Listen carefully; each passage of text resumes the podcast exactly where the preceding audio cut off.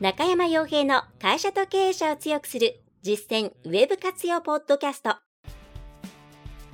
この番組では600社以上のウェブコンサル実績を持つ株式会社ラウンドナップ代表取締役の中山が会社経営者に必要な内容に絞り込んで抑えるべきウェブの話題やトピックスをビジネス目線でお伝えしています。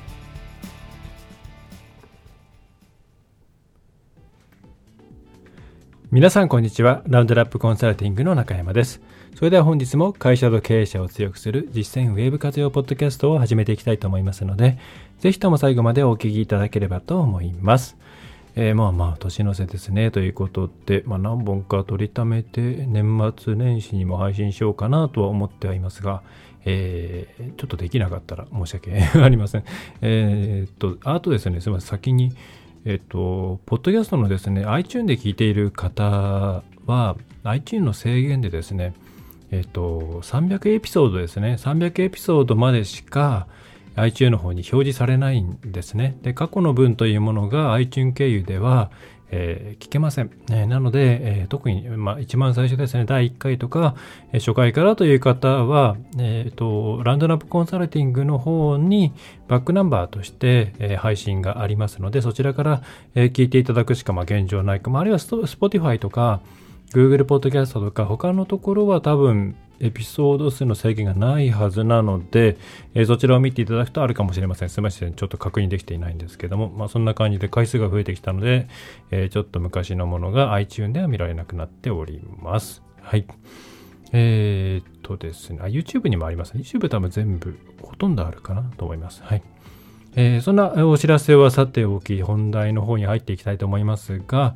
えー、今回は、まあ、うんとご質問いただいた件として、うんとですね、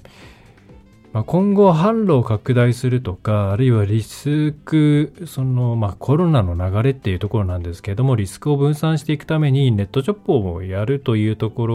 ろについて、うん、まあ、できますかとか難しいですか何に気をつけたらいいですかっていうようなことは、えー、まあ、うちに限らずよく質問されることなんじゃないかなというふうに思います。で、えー、まあ、ここのコロナの中でやってみたっていう方は、まあ、それはそれでいいというかですね、うん、えーあれなんですけれども、まあ、幸いその中で、まあ、幸いというか取り組まなくてもよかった、えー、けれども、えーなんか結構そういう EC とか簡単に行えるような、通販を簡単に行えるような仕組みも、こう、整ってきたし、えー、それに、えー、周りもやっていてなんかうまくいっているような話も聞くからうちも何かしらちゃんと始めてみようかなっていう方も今多いですね。でそこで、えー、何に気をつけておかなければいけないのかというところについてお伝えできればというふうに思います。で、えー、そうですね、あの、こういうツールを使おうとか、えー、こういう、なんて言うんでしょうね、運営にしようとか、そういう、えー、細かい部分っていうんですかね、については、えー、今回特にそこまでは踏み込みません。それ以前の部分について、えー、お伝え、えー、取り扱っていきます。なんでかというと、その後ろの部分っていうのはネット上にもいろいろ情報がありますし、細特に細かいツールとか、それを使ってどういうこう運用フローを作っていくかというところについては、もうその専門の、えー、業者さんとかですね、コンサルの方とかと一緒になって作っていった方がいいので、ここで、なんて言うんでしょうね、こうすべきだみたいなまとめて、これを使うべきだ、こうした方がいいっていうのは言えないんですね。っていうかないんで、えー、なのでそこは省略しますという話です。はい。で、えー、話戻します。で、じゃあ、うん、これからじゃあ、まあ、端的に言えば、じゃあ、今から通販始めるよと、始めたいよっていう時に、皆さん何から手をつけるかというところなんですね。で、多くの方が、じゃあ、どんなツールがあるのかなとか、まあ、あとは何を売るのかなとか、えっ、ー、と、成功事例はないかなとか、そんな感じのところから入っていくと思うんですけれども、えー、私がおすすめするのは、えー、まず、え身近なところとか、まあ、ちょっと、相談できるところで、ま、できるだけ自分に近い業種、業種、まあ、じゃあ売ろうとしているつもりのものについて実際に通販をやっているところの人に話を聞いた方が絶対にいいです。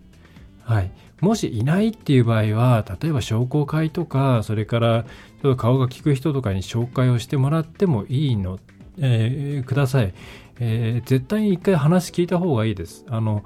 なんでかっていうと、EC とか、まあ、EC に限らず新しい販路をかに飛び込んで失敗するほとんどのケースが思わぬ落とし穴とか、えっ、ー、と、当初想定していなかった問題とか、そういうものに気づいた、えー、そういうものにいっぱいぶつかっちゃって、まあ、萎えちゃったりとか、まあ、実際事業継続が不可能になったりとか、そういうケースなんですよね。えー、なので、これだけ今までコロナという中でたくさんの方々がトライエラーを繰り返してきたわけですから、そこの話を聞かせていただくのが一番いいです。それも何かセミナーとかそういうところの、なんていうんですかね、パブリックに、えー、発信されている情報よりも生々しいですね、忖度のない、裏表のない、こう、できれば知り合いでやってる方がいればその話聞いた方がいいと思うんですけど、えー、そういう話を聞きに行った方が、えー、いいと思います。えー、あんまり言いたくないですけども、やっぱりセミナーとかって、もう意図がありますから、はい、そのボランティアでやっている、例えばと地域で集まって、あの、お互いの、なんだろう、情報交換しようよみたいな会は別ですけれども、なんか会場を借りて、どっかの会社がやって、登壇者が何人もいてっていうケースは基本的にはあれは意図がありますので、その意図が分かった上でいかないといけないんですね。で、なかなかその意図って分かりづらいと思うので、そういうのはさまあ根本的にまず避けた方がいいんじゃないかと思います。でお金かかってますから、それを取り返さないわけないですね。その企業としてやっている以上、たとえ中の人がどんなにボランティア精神に溢れていたとしても、企業としてやってる以上は、利益出すように動かないと会社で承認下りないですから、はい、そういうものはそういうものとしていけるような、うん、慣れとか、えー、そうですね、うん、土地勘みたいなものがついてからのがいいんじゃないですかね。で、そうではなくって、本当知り合いとかでいると思うんですよ。こんないろいろあった中ですから、に聞いてみてください。特に、特に通販とかを、通販というか、発送とか物流とか、それから、うーん、まあその辺かな、えっと、注文の管理とか、そういったものをやってきたことがほとんどない。まあ、ほとんど手売りで、ただ極端に言えば八百屋さんとか、それからケーキ屋さんとかですね、えー、そういうところもそうですし、あとはサービス業で、まあ、あの、数の少ない注文を、まあ、えー、しっかりさばくことによって商売している、まあ、単価が高いものですよね。うん、例えば、えー、塗装屋さんとか、うん、あとは予約システムみたいなところで完結できている仕組みがすでにある、その、うん、生態とか、お医者さんとか、えー、そういうところは特にそうですね。あの、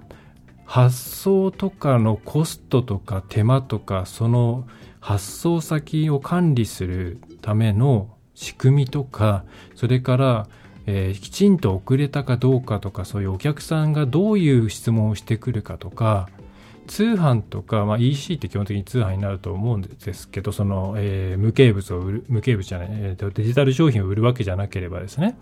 そういう場合ってもうこの在庫管理とかえっ、ー、と、まあ、在庫管理、商品管理、えー、かな、問い合わせ管理とか、その辺がすごい大変なんですね。はい。だあの、それ専用の窓口を作って、やっぱ担当も決めておかないといけないですし、あの、まあ、やっぱり問い合わせの電話が必要になるケースが多いじゃないですか。そうすると、そこでちゃんと出られるような体制を作んなければいけないですし、それから、え、いつ、誰に何を送るっていうのを間違えたら結構これは大事ですから、それから、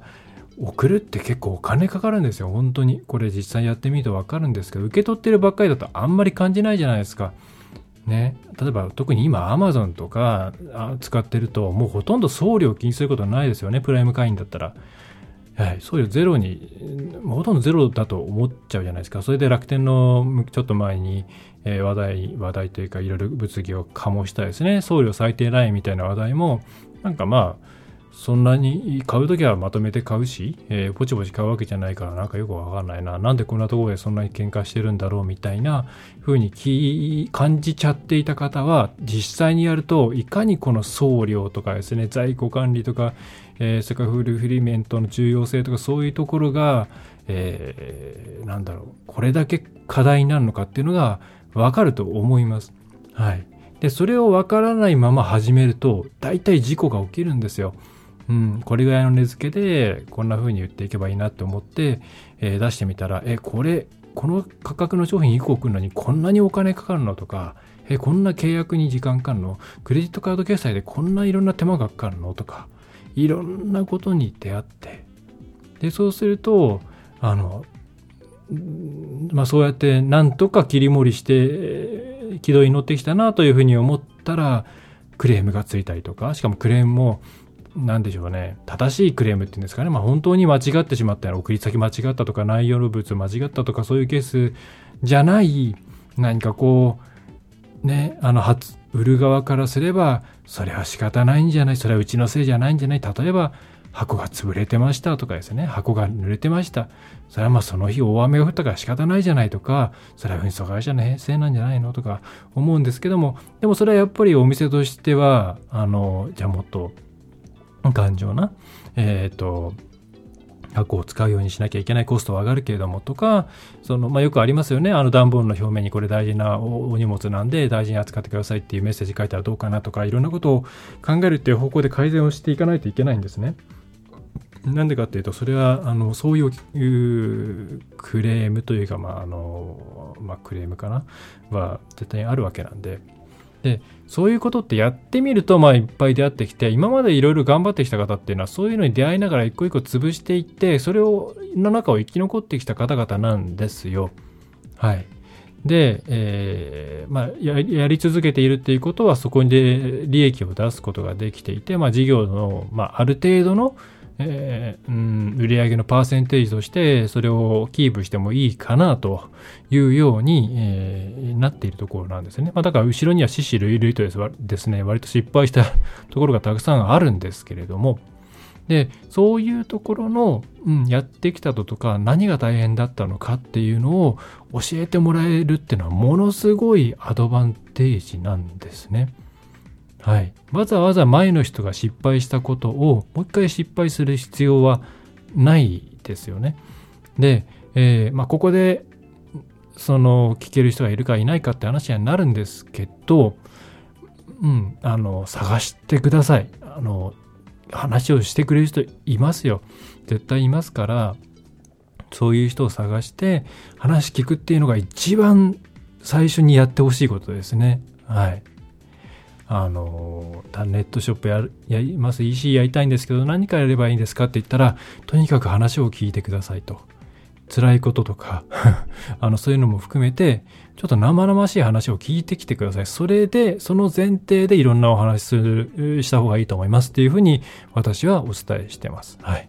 で、そこで話聞いて、まあ、いろいろ大変だけど、うちはこんな感じでクリアできそうだなっていうイメージが立ったらですね、じゃあ商品どうしようかとか、競合どこかなとかターゲットに需要があるかなっていうような検討を始めていって、で、そして、えー、じゃあそうすると仕組みとしては、まあ、単品通販になの方が良さそうだから、単品通販向けのカートを選んだ方がいいかなとか、サブスク系が選んだ方がいいかなとか、そういうふうに、まあツール、一番最後ですかね、ツールっていうのは。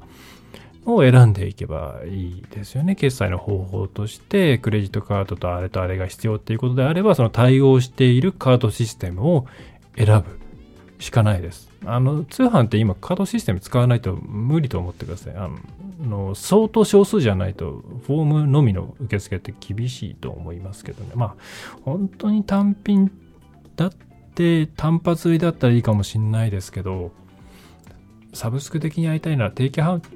とか反復買いみたいにしたいなら絶対カートないと厳しいですしね。まあ、カート導入前提でいいんじゃないですか。まあ、コスト的にっていうことであれば、独自ドメイン取った上で安い、まあ、手数料ちょっとかかっちゃいますけども、あのベースとか、まあそういうの、えっとは、基本料金かかりますけど、ショッピファイとかなんかから始めて、まあショッピファイは結構、えー、長く使えますからね、いいかなと。まあ、一番最初の一歩としては、ベースあたりがいいのかなっていう気はしますけども、まあ、ちょこの辺はちょっとあの私も別にどこともつながっているわけじゃないんで、おすすめ、えー、というのはあえてあげません。えー、まあでも今、ショッピファイ強いかな感はありますけど、まあ、あとこれあの、ショッピングカードシステムって、ショッピングモールではないので、ショッピングモールの出店とは違うっていうところも、あの、押さえておいた方がいいと思います。ショッピングモールって楽天とか、ヤフーショッピングとか、えっ、ー、と、まあ、まあ、今だったらメルカリとかもそうなりますかね。それがまあアマゾンとかですね。えー、そういう、まあ、勝手にお客さんが来てくれる、まあ、なんて言ってらいいんですか、ショッピングモールですよね、本当に。あの、現実でいうアウトレットモールとか、ショッピングモールにあたるところで、えー、そっちが集客を勝手にやってくれると。だからそこをお金払ってバカししてもらってということで、まあ、商品とかの見せ方とか、商品力とか、まあ、価格ってのはなかなか今難しいですけども、があれば、一応集客は勝手ににやってくれるんで、売れていきますよっていうようなところがショッピングモールですけど、自分たちで立ち上げる場合には集客ってとこかやらなきゃいけないんです。まあね、あの、こじんまりというかですね、地域証券の方とかに中心に、例えばお客さんに通販やりたいとかいう場合には、別にそんなにですね、インターネットで大々的に集客する必要なくて、既存のお客さんに対して通販できましたよっていうふうにどんどん告知していったりとか、その地域のですね、えー、タウン紙とかチラシとかを使って、えー、まあ、通販からそのリアルなお客さんを